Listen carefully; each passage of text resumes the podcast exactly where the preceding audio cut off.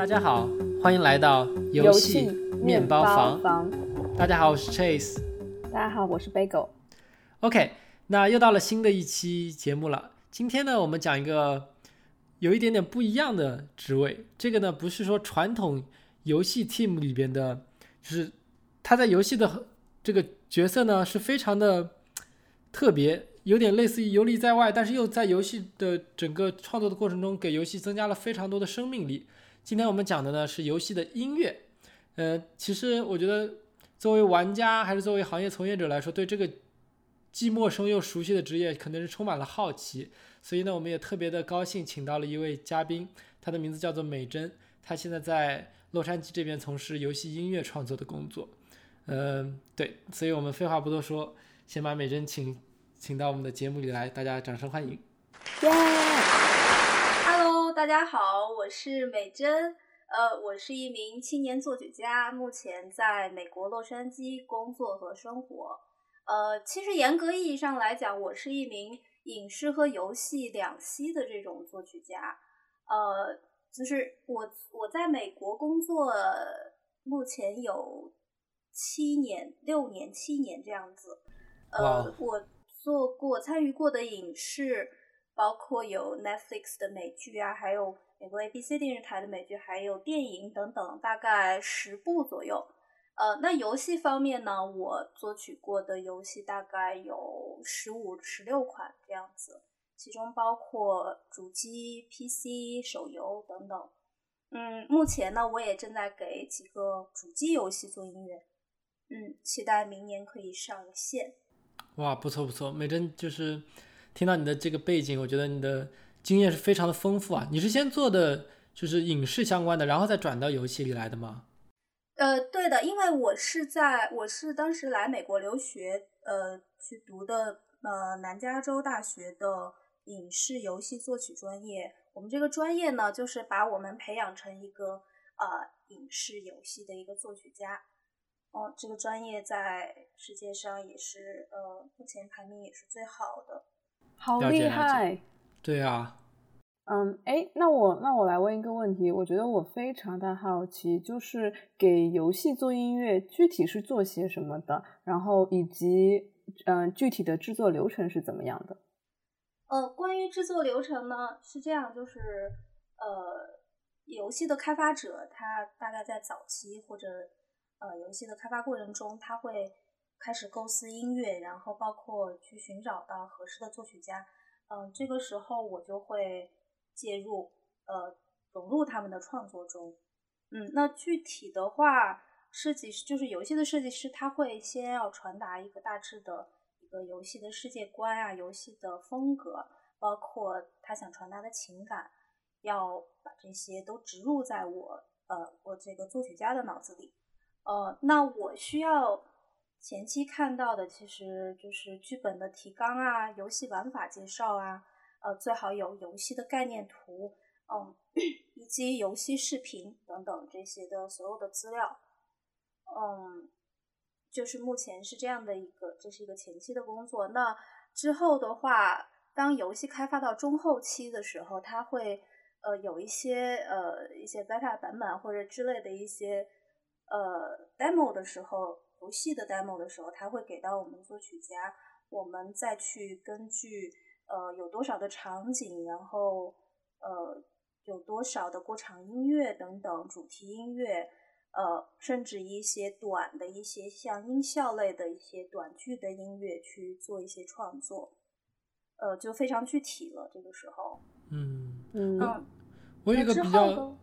不好意思啊，我有一个比较弱智的问题，就是说，音乐和音效这两个职位是是同样的一个部门或者同样的一个职责吗？还是说这两个是完全不同的 disciplines？呃，我觉得音乐跟音效大概有百分之二十到三十左右的工作是相互交叉，就是融合重叠的部分吧。OK，但是音乐和音效最主要的共通点都是在。给这个游戏去做声音，它是个声音的整体，嗯所以要一起去考虑。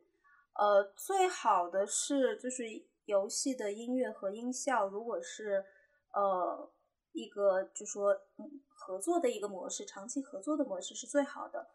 嗯，这样就比较默契。包括他们在给这个游戏做音乐和音效的时候，选用的一些音质的一些色彩素材或者什么的，这些色彩盘是呃是一个一个方向的，是一个盘子里的东西。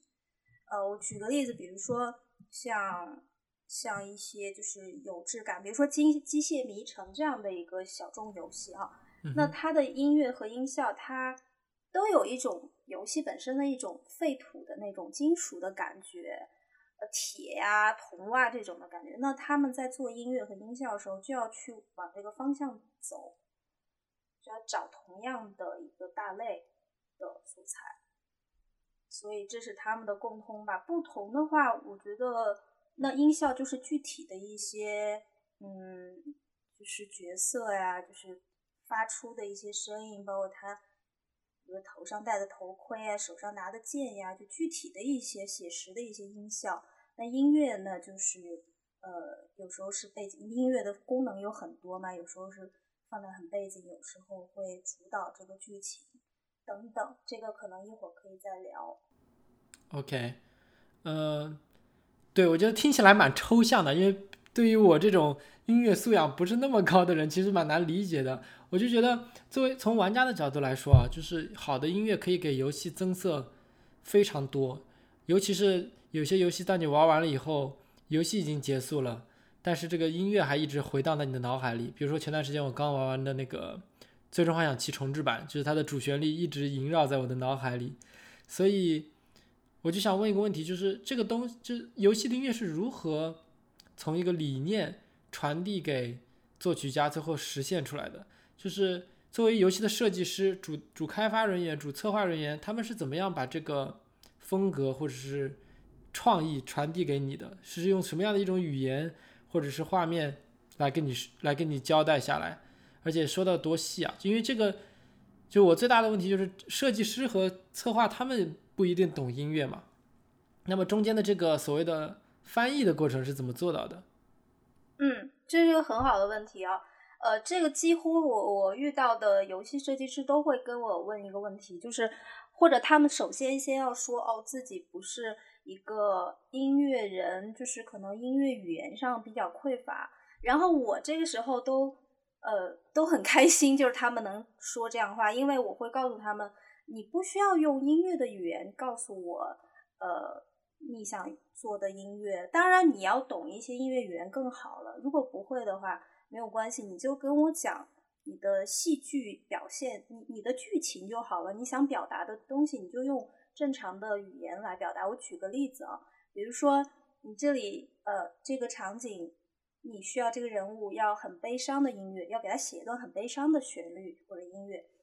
呃，那我我就会想，你能不能给我更多的信息？比如说，呃，你会给我，呃，你说这个小男孩他很悲伤，但是我希望音乐是带着这种暗黑童话色彩，然后这样的背景的悲伤。同时，这个小男孩他童他有童年的阴影，但是他内心又很纯净，他是那种童真那种受伤的那种感觉。那只要你大概介绍一下这个小孩的背景，还有你想表达的内容，那我就从这些关键词里就会呃就会吸收到一些精华，然后把它融入音乐创作中。所以不用太担心你懂不懂音乐语言。我觉得对对我来说还是稍微具象了一点。所以说，可不可以这么简单的理解，就是说音乐是和画面一定要结合在一起的。如果你单听这个音乐，或者是单看画面，都不能达到最终的效果。之所以有些游戏音乐能让大家印象这么深刻，也是因为玩家在当时的这个情境下，又同时听到了这个音乐，给他增加了额外的情感。是的，是的，一定要音画结合，所以才能带玩家融入这个你打造的这个游戏世界观里面。嗯。所以音乐的话，作曲家其实也是一个，呃，怎么讲，是一个另一个维度的一个开发者。所以你需要把所有的，呃，你你你前期的一些设计要融到我们的音乐，呃，我们的脑子里。我们其实是一个，就是会用音乐这个笔来写字的呃开发者。嗯，对，这样还是这样嗯比较形象一些。对那你们当你们拿到了这样的一个创意，也不叫创意了，就是这样的风格的方向的话，你们是怎么决定？比如说，我是要用电子 MIDI 演奏啊，还是要用，还是要用真实的乐器和管弦乐配合来演奏这样的音乐呢？就是具体的实现方式，你们是如何决定的？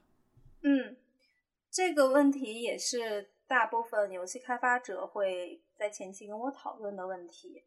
呃，那其实 MIDI 这个概念呢，呃，MIDI 是一种音乐的一个制作的手段，但是它并不代表 MIDI 是一个很 low 的一个东西。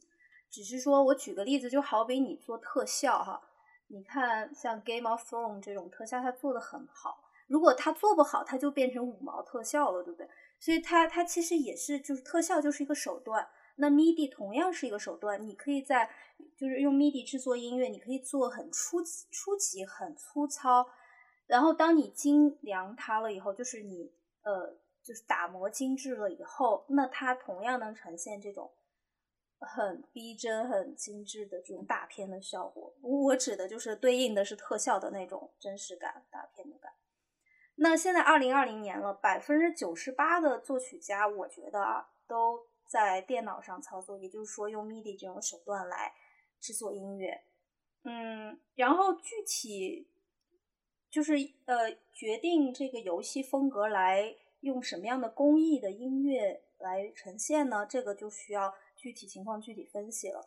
那比如说像《霓虹深渊》，就是我近期的一个呃一个作品，一个主机游戏，呃，它呃它是一种 EDM 的风格，就是电子电子舞曲，就是电子音乐舞曲的这种呃这种风格。然后我之前做过一款手游叫 Zombie Rollers，它是用僵尸搞笑风。那这个时候，那僵尸的这种声音，它呃现实的这种乐器，比如说小提琴、大提琴这种传统管弦乐，它来表现僵尸的话，就怎么讲，就就比较古老，就少了一层这种立体感。嗯，所以这个时候我就会去用一些在 MIDI 上去做一些呃电子加嗯，就是呃古典音乐融合的这样的一个风格。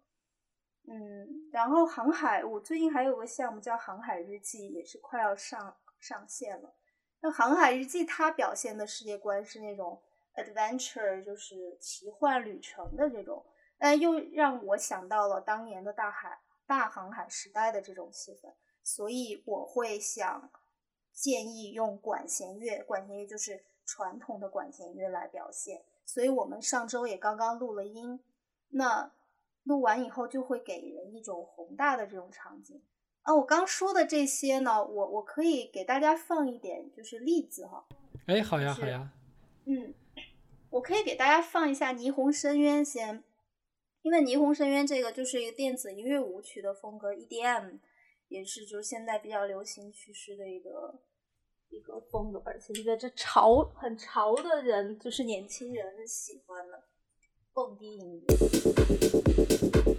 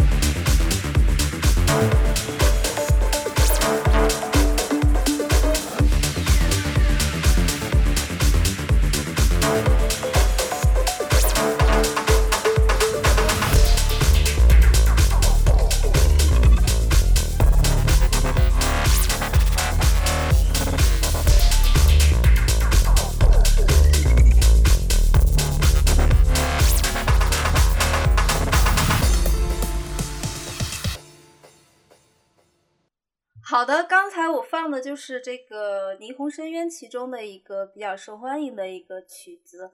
呃，那像在这首曲子里呢，嗯，我没有用到任何的呃实体的乐器，就真实的乐器演奏，这都是电子的这种合成器的声音。呃，这种工艺怎么讲？就是说它会带有一种未来感，有一种呃。你平时在生活中或者在大自然中听不到的一些声音，那就是是你制造出来、创作出来的声音，就比较有创意感。呃，那你也听到懂 starts 懂 starts，它这个底呃怎么讲？它这个节奏型一直在底下是铺着的，所以它是有一定有一定这种很稳定的节奏感在底下，然后在上面怎么翻腾、怎么炫彩都无所谓了。但它底下有一个很结实的一个节奏感，呃，所以就是霓虹深渊。我我再给大家听一下前几年做的一个游戏音乐，叫《Zombie Rollers》。这个音乐就是这一套音呃游戏音乐呢，也是当时获了一个就提名了一个美国的一个游戏音乐奖，还还还蛮分量蛮大的一个蛮重的一个游戏音乐奖。我给大家听一点点吧，那是前几年的一个作品。在听这个之前，我们有什么？就美珍有没有提醒我们要注意 focus 在哪些方面的？嗯，我就想让大家听一下这个音色，还有就是你听到这种僵尸的表现形式。因为当时这个游戏的，呃，当时我们在跟开发者讨论那个，呃，就是音乐的方向的时候，开发者他建议我去听一下，就是《植物大战僵尸》。啊，当然这个游戏我我小时候也经常玩了，就是，呃，它的音乐就是怎么听都听不腻，对吧？这个就是一个很好的一个以游戏音乐的例子。好，我们来听一下。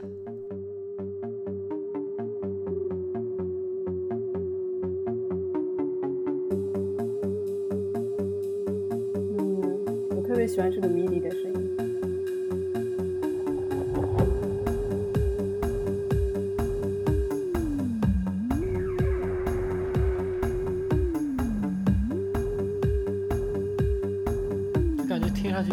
药一样，没有，对，就就就感觉僵尸嗑了药之后，带着非常有节奏感的步伐，慢慢的在靠近我。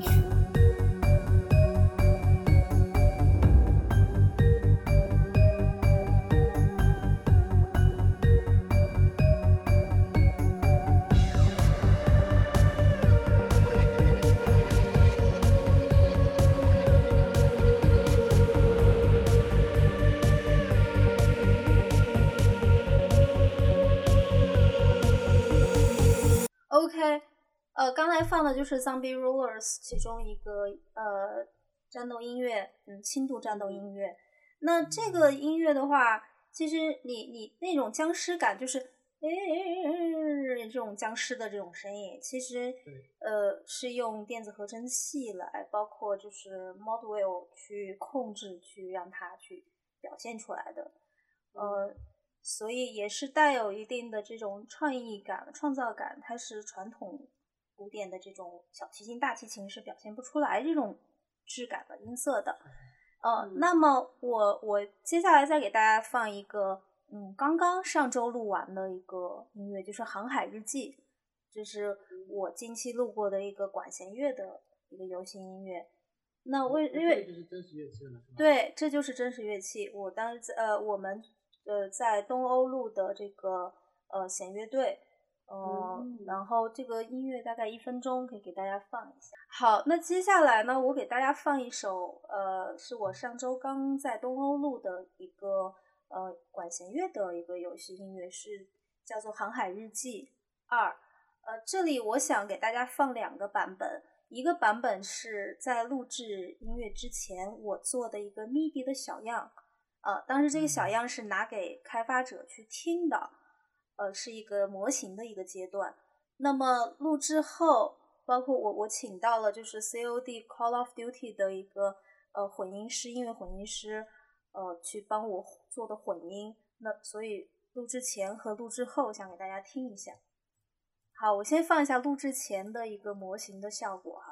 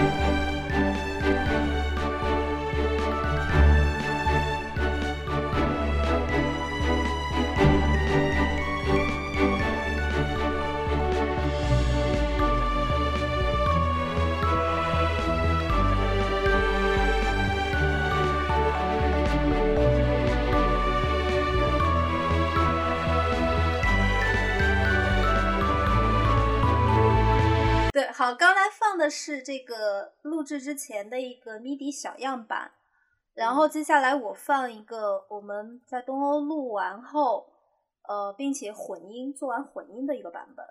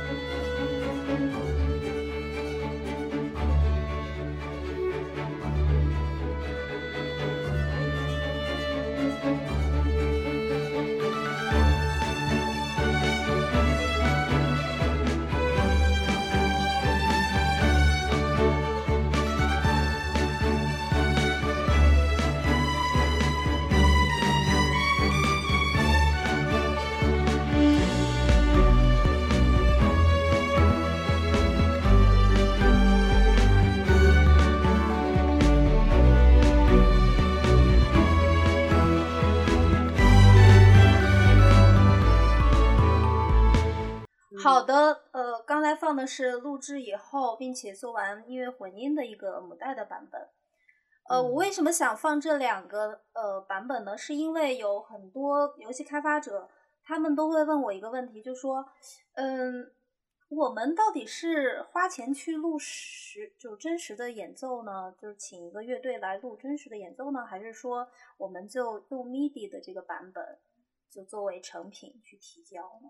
嗯，这个时候我要我都会建议，就说能有呃经费的情况下，一定要录真实的乐器。那当然，大家刚才也听到了，就是在弦乐器的这个录制的时候呢，呃，弦乐因为是人演奏的，它它有很多人的人的味道、人性或者说人的表现力，它会释放出这种魅力出来。包括管弦乐队，它。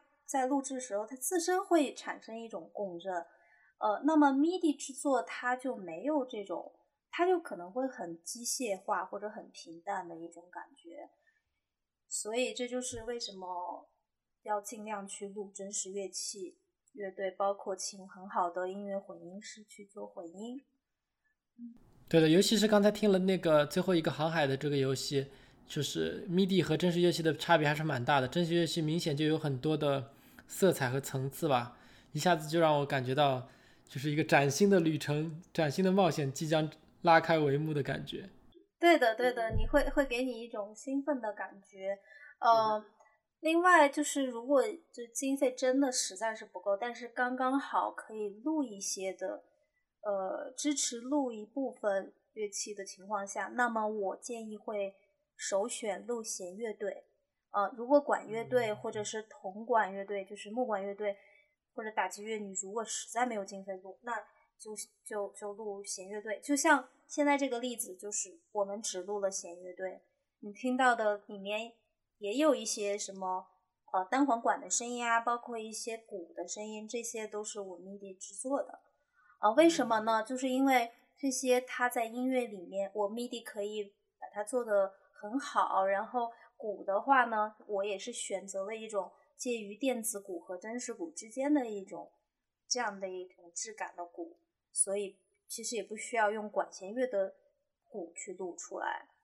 嗯这种 hybrid 还别有一番风味啊！其实，对对对，我们会呃在影视和游戏的嗯项目中，我们经常做 hybrid，就是就是要要。很聪明的去调配，到底哪些是值得去花钱，哪些是我们可以 cover 的。OK，那刚才听了很多有趣的音乐啊，我就有现在有一个问题突然在我的脑脑子里迸发出来，就是说做游戏的音乐和做我们大家观众熟知的电影、电视的配乐有什么不同吗？嗯，这是一个很好的问题。呃，首先。呃，影视音乐呢，它其实更多的是点对点的一个创作方式。呃，因为音乐它本身在影视里，它就是一个流水性的，呃，不像游戏音乐，它会有一些 loop 呀这样的一些循环的一些场景的音乐。嗯，那游戏音乐呢，它更有就是更有这种交互性质吧。呃，一些音乐元素和玩家的这种交互，它是息息相关的。比如说呢，就是动作类的游戏吧，嗯，玩家在玩的过程中可能进入一个场景，然后触发了这个战斗机制，那么就开启了战斗的音乐的这种分层层次。呃，当然游戏里也有像影视一样的这种过场动画的这种点对点的这种音乐的出现。嗯。另外呢，就是就我刚刚说的这个游戏音乐，有时候有一些场景，它的场景音乐它是个它是可以 loop 的。就比如说我们做一分钟或者两分钟的音乐，但是这两分钟如果玩家他就待在这个场景里，呃，那这两分钟的音乐它就会一直不停的就是重复、重复、重复。呃，这一点跟影视不一样。嗯，但是然后 loop 的音乐呢？我们在做 loop 的时候是非常小心的，因为 loop 音乐，因为我知道他要 loop，所以我们要做到，就是说尽量音乐是听着不要不要被人听腻了的，对对对，因为很容易腻嘛。你再好吃的饭，你天天吃也会腻的，音乐也是一样的。我觉得他们之间相同的点都是，呃，在于就是都是为剧情服务的啊。都要量身定制，就为这个游戏或者为这个影视这个世界观量身定制。嗯，那就你您刚才说了关于 loop 的问题啊，还有说是点对点的一些，就是音乐的创意。那这些对于游戏的理解，就想问一下你们是怎么怎么获取的？或者说，就做游戏音乐是不是一定要很深入的去玩这款游戏？对的，呃。做游戏音乐是一定要养成一个玩游戏的习惯了。嗯，像我的话，我是从小会玩一些就是当时的一些游戏。呃，为什么呢？因为我觉得，如果如果作为一个作曲家，你只考虑音乐本身的话，而不考虑玩家在怎样的环境下听到音乐，那么你最后音乐的这个呃最终的成果，它是。可能没法跟游戏完美的契合，所以做游戏音乐的时候一定要有开发者的这种思维带入。嗯，那然后曾经我有一个游戏的项目，呃，举个例子啊，曾经做过一个游戏的项目，是一个动作类的游戏。那做音乐的时候，呃，我其实就是情绪的把握，还有就是风格的把握，都都已经达到他们想要的风呃。这种方向了。那我举个例子，我曾经有做过一个游戏，它是动作类的游戏。那在做音乐的时候，呃，其实音乐的情绪还有风格，我都把握的还蛮好的。但是音乐它放在这个游戏里呢，听着就是觉得哪不对。然后这这块我们花了很长的时间，最后最后发现是什么问题呢？是音乐的。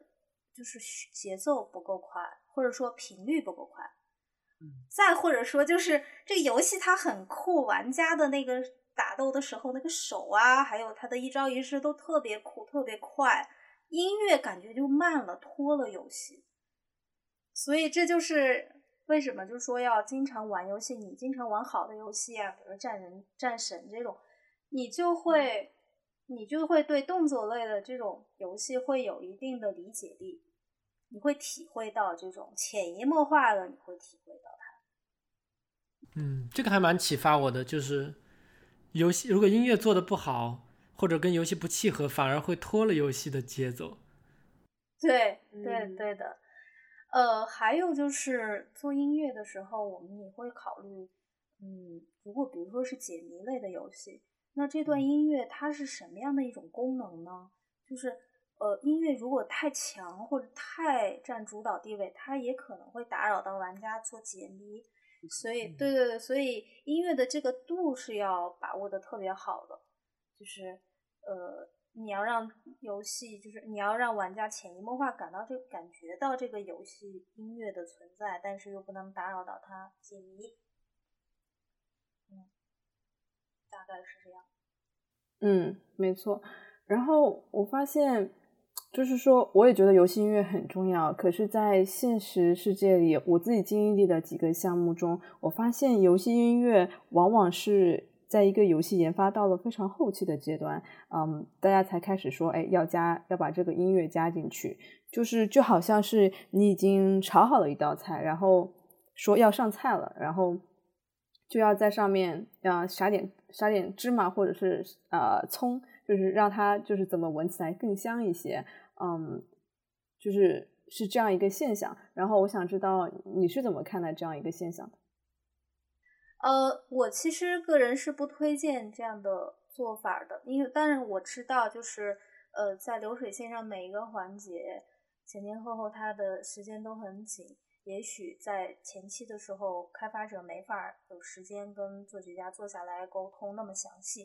但即使这样，我也是建议作曲家能尽早的介入这个游戏的开发，嗯，因为我之前也提到了，就是你如果呃，游戏开发者，你如果能给作曲家植入更多的呃你的想法，包括你的设计，那音乐它一定会做的朝你想要的方向去做。如果你只是最后一段一个阶段作曲家进入的话，本身你给作曲家的这个时间也很少，他思考的这个过程，他的领悟过程也会变长，那就不一定能做到你。非常合适的，你连修改的这个余地都没有的时间都没有，所以要尽早介入。嗯嗯，那那如果是我是一个游戏制作人，然后我觉得有一种思维就是惯式，就是我觉得音乐可有可有可无，或者说可好可坏，可能哦一般可能一般玩家都都不怎么分辨得出来。那你作为一个游戏作曲家，你你会怎么就说说服我说要要要？更加的看重有音乐在游戏中的一个重要性哦，音乐太重要了。首先，音乐的话，它就是从听觉上来潜移默化的在影响玩家对游戏的感受的。呃，当然，人这个动物呢，它在听有听觉和有视觉的情况下，它呃，首先它是会感受到视觉的部分。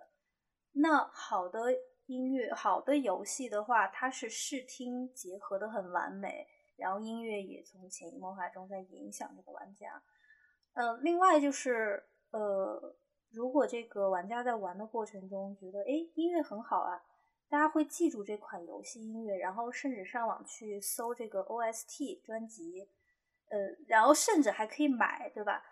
呃，这也是一部分可观的收入给游戏开发者。呃，我举个例子，比如说我前阵子做的那个《霓虹深渊》的呃音乐。后来我专门做了一个专辑放在网上，就是所有《霓虹深渊》里的音乐，呃，放了一个合集，在 YouTube 呀、Apple Music 等等这些，呃，结果就是下载量还很高，就是收听的 review 的人还蛮高的，甚至呃一些网友他会到 Steam 上去专门买这个，呃这一套音乐，嗯，因为这套音乐的话。呃，就好比现在大家在家啊，这是个 EDM 的音乐，可以在家 蹦迪吧？嗯，它有这样的一个特殊的一个功能在。对，我也觉得在家里开 party 放那个音乐很好。这个我是同意的，就是我玩过很多比较经典的游戏，就前段时间玩《最终幻想》啊，什么 Persona Five 啊，玩完了以后，它的原声碟我一直在 Spotify 上，偶尔没事会听一听，开车的时候会听一听。这个就游戏玩完了，音乐对我来说还是很重要的。对，而且知道就是好的音乐能够被被能够听懂的玩家鉴赏，也是一件非常欣慰的事情。我觉得。对啊，而且就拿最近刚结束的那个 TGA 的 Game Award 来举例，就他们 present 最后的，就是年度游戏获奖是哪几个游戏，每个提名的游戏也都是让管弦乐队来奏乐来展示出来的，所以这可以可以对啊，足可以见到这个音乐对于游戏的推动作用。是多么的重要了。嗯，哎，接下来我有一个嗯，我觉得比较比较就是说 现实或者严肃一点的问题，就是我就是在美国这边，我也有一些就是做游戏音乐，呃，以以做游戏音乐呃为生计的一个生计的朋友，然后我发现就是说。在美国这边，如果你要单纯靠为游戏做音乐，很难存活下来，因为大部分的呃游戏公司都呃不会招全职的一个人来做游戏音乐。然后大部分都是外包，然后呃，只有什么 Triple A 的大公司，他们可能才会有有足够的预算，说要去做做很多的 freelance 的工作，去做游戏音乐。所以，嗯，我觉得美珍你的一个经历非常特别，因为你是既在美国，然后也在国内，呃，就是说两边都做，都为游戏做音乐。那么你觉得，嗯，首先第一个问题就是，你觉得做一只为做游只只为游戏做音乐可以活下来吗？然后如果可以的话，就是美国和国内，你觉得哪里比较容易存活下来？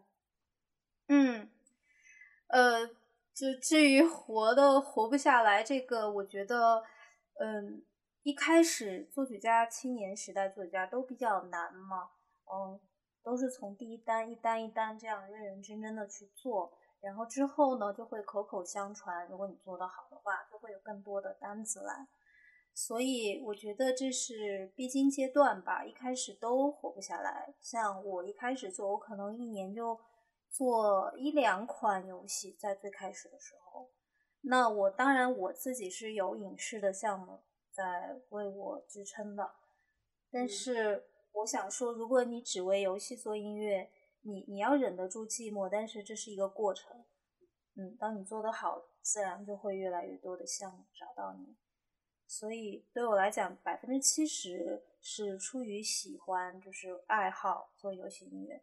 嗯，百分之三十可能是会考虑到升级的。嗯，听上去就是一开始最好，如果你要打算说只只为做游戏，只为游戏做音乐，靠这个活的话，嗯，你得需要有一些保障金，就是说。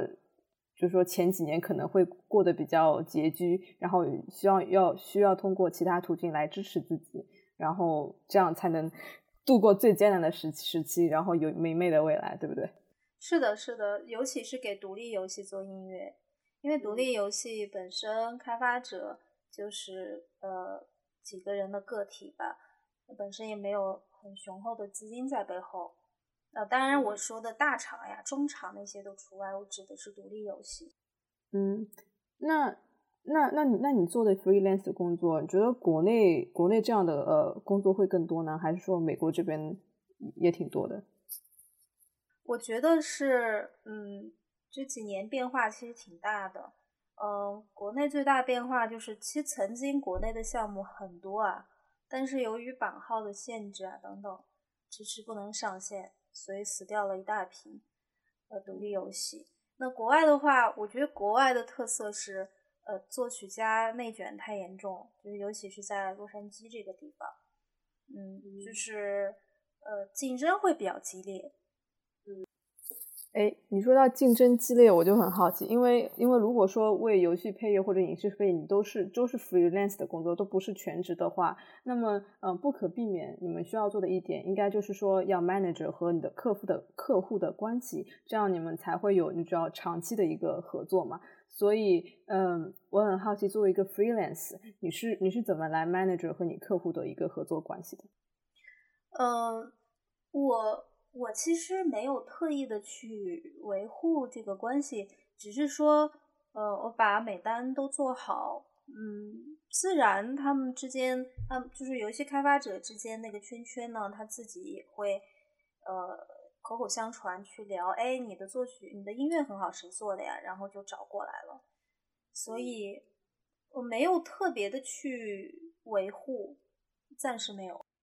嗯，所以主要就是说靠作品说话，反正只要我的活好，然后口碑好，然后大家就会都来找我，对不对？呃，对，一开始是这样的。对，听上去还是蛮蛮不容易的。我个人就听到现在觉得，因为游戏音乐这个这个工作其实技术壁垒，至少对于我来说还是很高的，所以它的就是支付出和最后的回报不是很成正比，让我觉得还是蛮。对，蛮唏嘘的。其实，在这里，我觉得还是能希望，就是广大听众吧，或者是游戏的设计从业人员能够重视起来游戏音乐的重要性，从而能提高整个游戏的质量。是的，是的。OK，那我还有一个问题想问一下美珍，就是因为游戏音乐，就是作为一个创意人员，你又要懂音乐，又不是普通的作曲家，我可以。完全直抒胸臆，我想到什么就做什么。这里还有就是 to B，就是满足客户需求的这一部一部分成分。所以作为游戏作曲家呢，又要懂音乐，又要懂游戏。那其实你除了每天的工作以外，你还是要有很多的吸取的一些精华养分，才才能够有更多的怎么说呢 output 出来吧。所以我就想蛮好奇，你是怎么样不断新吸收新鲜的灵感来充实自己的自己的创意的创意库的呢？对，就是多听多玩。就游戏，呃，就是音乐，音乐本身，呃，就是大师做的音乐，一定有呃它的精致的地方，就要去多听多揣摩。呃，那游戏的话，你要多玩一些各类的游戏吧。像我，我之前很爱找一些小众的，可能大家都没有听说过的一些在 Steam 上的游戏，就浏览性的去玩。嗯，你就会有一定的这个大的一个概念的游戏，对各类的游戏。所以这个说实话也没有什么捷径可走了，就是一个积不断积累的过程。对，没有没有捷径，这个东西就是多玩儿。哎，我很好奇，游戏有没有类似那种游戏音乐库的网站之类的？因为前两天我看到美国这边有一个人搞了一个游戏 UI 网站，就收集了很多游戏的 UI，然后方便 UI UX 设计师去那个网站上找 reference。然后游戏音乐有人有人做这样的事情吗？哦，暂时我没有发现，也许有，但暂时我没发现。我都是呃，最近有什么就是 Triple A 当然都要玩，然后 Steam 上有什么排名不错的都会去看看。贝哥，你说是 reference 还是就是开源的可以用啊？呃，是 reference，就是游戏可能 UI UX 比较简单，你只要截屏，然后他们把很多游戏的一个 UI 都呃 reference 都放在这个网站上，然后你比如说你要做一个什么啊战斗开始啊，或者是一个排行榜的一个 UI，你就可以一下子浏览很多游戏，他们是呃怎么做自己的排行榜的，然后你可以有一种有一种参考性。哦那还蛮有意思，美珍可以考虑一下。可以啊。OK，所以今天我们聊了蛮多的，也聊了很多，就是关于游戏音乐的心路历程，然后还有美珍她自己特别，嗯，对游戏的一些特别的看法。然后我们作为听众也听了很多好听的音乐，所以，嗯，在最后呢，我还是想问一个美珍一个问题，其实是我们惯用惯例的一个问题，就是你最近在玩什么游戏？其实我。在你回答之前，我还蛮想听到说，你能够给观给我们的听众，包括我们俩推荐一些音乐方面，至少从从你来说，音乐方面非常，呃，非常出类拔萃的游戏吧。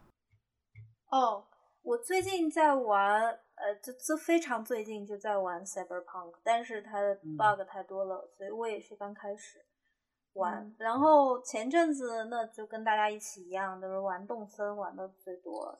动森音乐超赞的呀！